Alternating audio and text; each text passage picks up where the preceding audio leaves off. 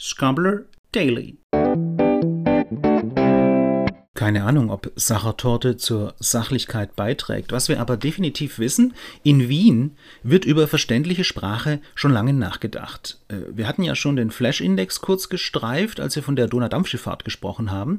Dieser Flash-Index, den Scompler ja für jeden einzelnen Beitrag einheitlich und mathematisch korrekt berechnet, wurde von dem Wiener Rudolf Flash entwickelt. Nicht in Wien, Rudolf Flash musste vor den Nazis in die USA flüchten, aber die Idee, Sprache mit Mathematik besser verständlich zu machen, stammt sozusagen aus der Donaumetropole.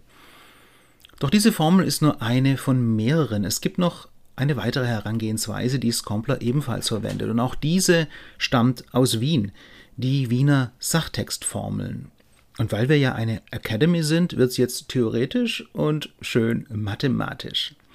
Richard Bamberger und Erich Wanecek, die haben die Wiener Sachtextformeln aufgestellt.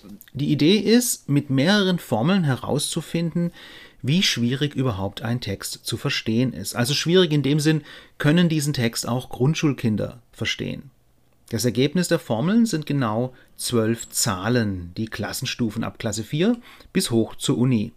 Ein Wert von 4 ist also für Schülerinnen und Schüler der vierten Klasse gut zu verstehen. Ein Wert von 12 ist eher für Oberstufenschüler geeignet.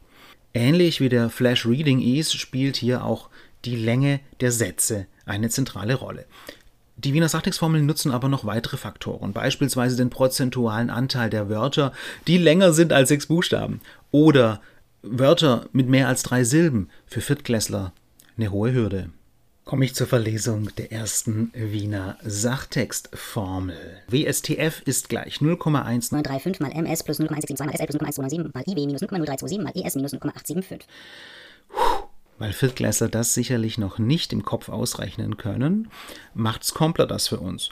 Und je nach eurer Zielgruppe ist der Wert ein wichtiger Hinweis darauf, wie gut ihr für diese Zielgruppe auch schreibt. Denn nicht jede Kommunikation richtet sich an Akademiker. Und ob die alle die Formel im Kopf ausrechnen können, das ist auch eher unwahrscheinlich.